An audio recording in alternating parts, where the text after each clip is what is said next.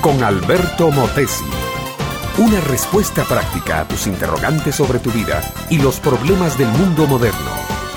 Había terminado el día festivo.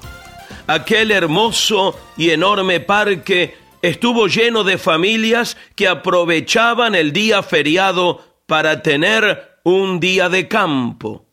La noche fue muy tranquila, pero antes del amanecer se oyeron las ruedas semioxidadas de la carreta de don Fermín, el ancianito emigrante mexicano que iba para el parque. Me llamaba mucho la atención el por qué tan temprano, a aquella hora y siempre después de un domingo o un feriado, don Fermín iba al parque. No me quedé con la curiosidad, sino que un día al toparme con él en la calle le hice la pregunta, Don Fermín, cuénteme, ¿por qué va en las mañanas tan temprano al parque? ¿Va a hacer ejercicio? No, me respondió el dulce viejito con una sonrisa en los labios. No, yo voy a los basureros para sacar todas las latas vacías de refrescos. El aluminio es reciclable y lo pagan muy bien. Voy a recoger latas. Inmediatamente recordé aquel viejo dicho de que el pájaro madrugador se come el mejor gusano. No tenéis porque no pedís, dijo Jesús de Nazaret. Los que juegan el golf dicen, usted no puede esperar por un momento de inspiración, tiene que ir detrás de ella, dándole golpes a la pelota hasta que cae en el hoyo.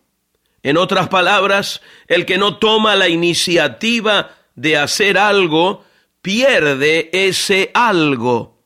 Recuérdalo, amigo, por favor. ¿Cuántos planes tuviste en tu vida que nunca llevaste a cabo? ¿Por qué? Sencillamente porque nunca empezaste a hacerlo. Todo se quedó guardado en ese viejo y cómodo baúl de las buenas intenciones.